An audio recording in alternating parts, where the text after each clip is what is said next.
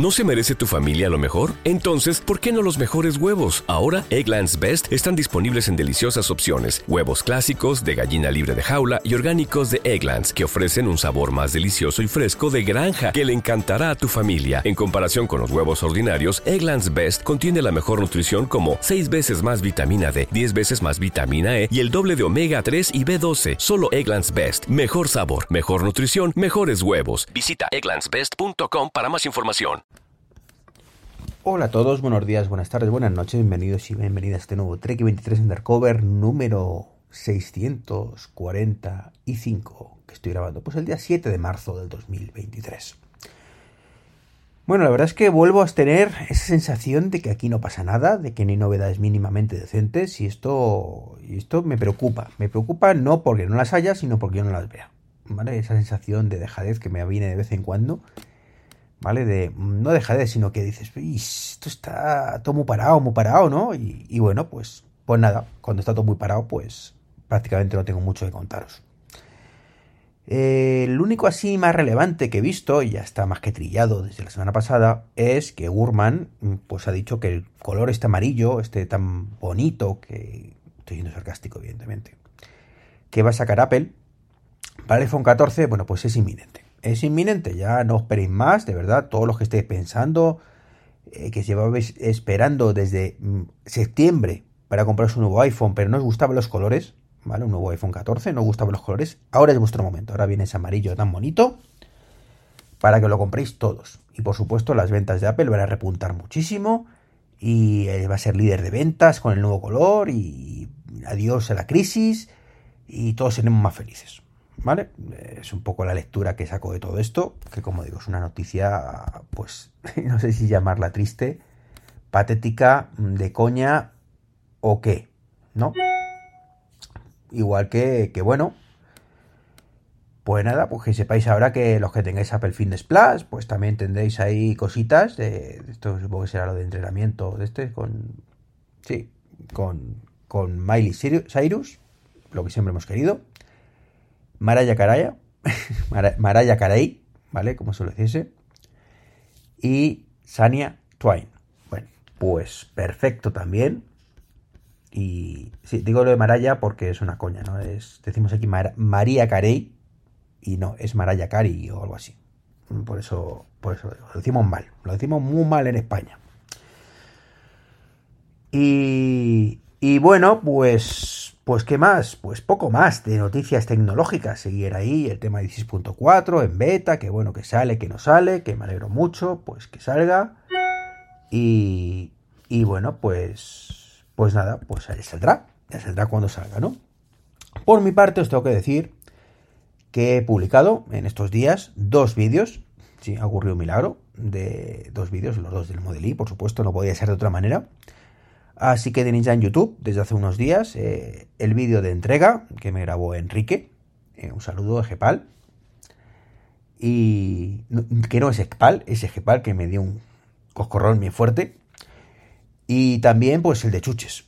Uno de chuches que, compré varias, pues, entre Aliexpress y Amazon. Tengo varias todavía pendientes de poner aparte y con qué tal son portaobjetos y portavasos y un soporte para gafas que además fui capullo y no grabé. o sea, lo, pongo ahí, pero no, pero no lo grabé. Y, y nada, pues que os invito a verlo. Lo tenéis ahí en mi canal de YouTube. eso es, esto, es para lo que ha quedado el podcast, para ah, eh, invitaros a ir a otro sitio. ¿vale? Eh, si os gustan los coches eléctricos y demás. Y hablando de coches eléctricos, y aunque esto es un poquito más como digo, del otro podcast, del 99%, sí quiero hacer una reflexión eh, importante, ¿no? ¿Recordáis cuando salió el iPhone? Año 2007. ¿Recordáis lo que pasó con Nokia? Que, que llegaron y dijeron, va, Nokia, RIM y demás, ¿vale? Todas estas empresitas pequeñitas que estaban ahí cortando el bacalao con, con el tema de los teléfonos móviles. Pues que llegó el iPhone y dijeron, va, esto es una tontería esto es imposible, esto no va a triunfar, por Dios, ¿quién va a querer un teléfono que es todo pantalla? ¿Quién va a querer esto? Esto es imposible fabricarlo, es todo mentira, no va a triunfar. Es imposible, no hay pantallas para todos. Por Dios, no hay pantallas para todos. Eh, ¿Sabéis lo que pasó, no? Llegó el iPhone como un elefante y barrió con todo. Ahora imaginaros un organismo, que particularmente odio que pase esto, pero en este caso hubiera sido positivo quizás, como en la Unión Europea, un organismo de la Unión Europea, mejor dicho, cuando no que todos estos dijeron, esto no es para nada, no hay pantallas para todos, va a ser imposible fabricar esto a gran escala, hubiera dicho lo que tú me quieras contar, ¿vale? Pero tienes un año y medio máximo, lo digo en estos tiempos, por lo que evidentemente la tecnología crecía mucho más rápido, ¿vale? Un año y medio máximo para fabricar teléfonos de solo pantalla.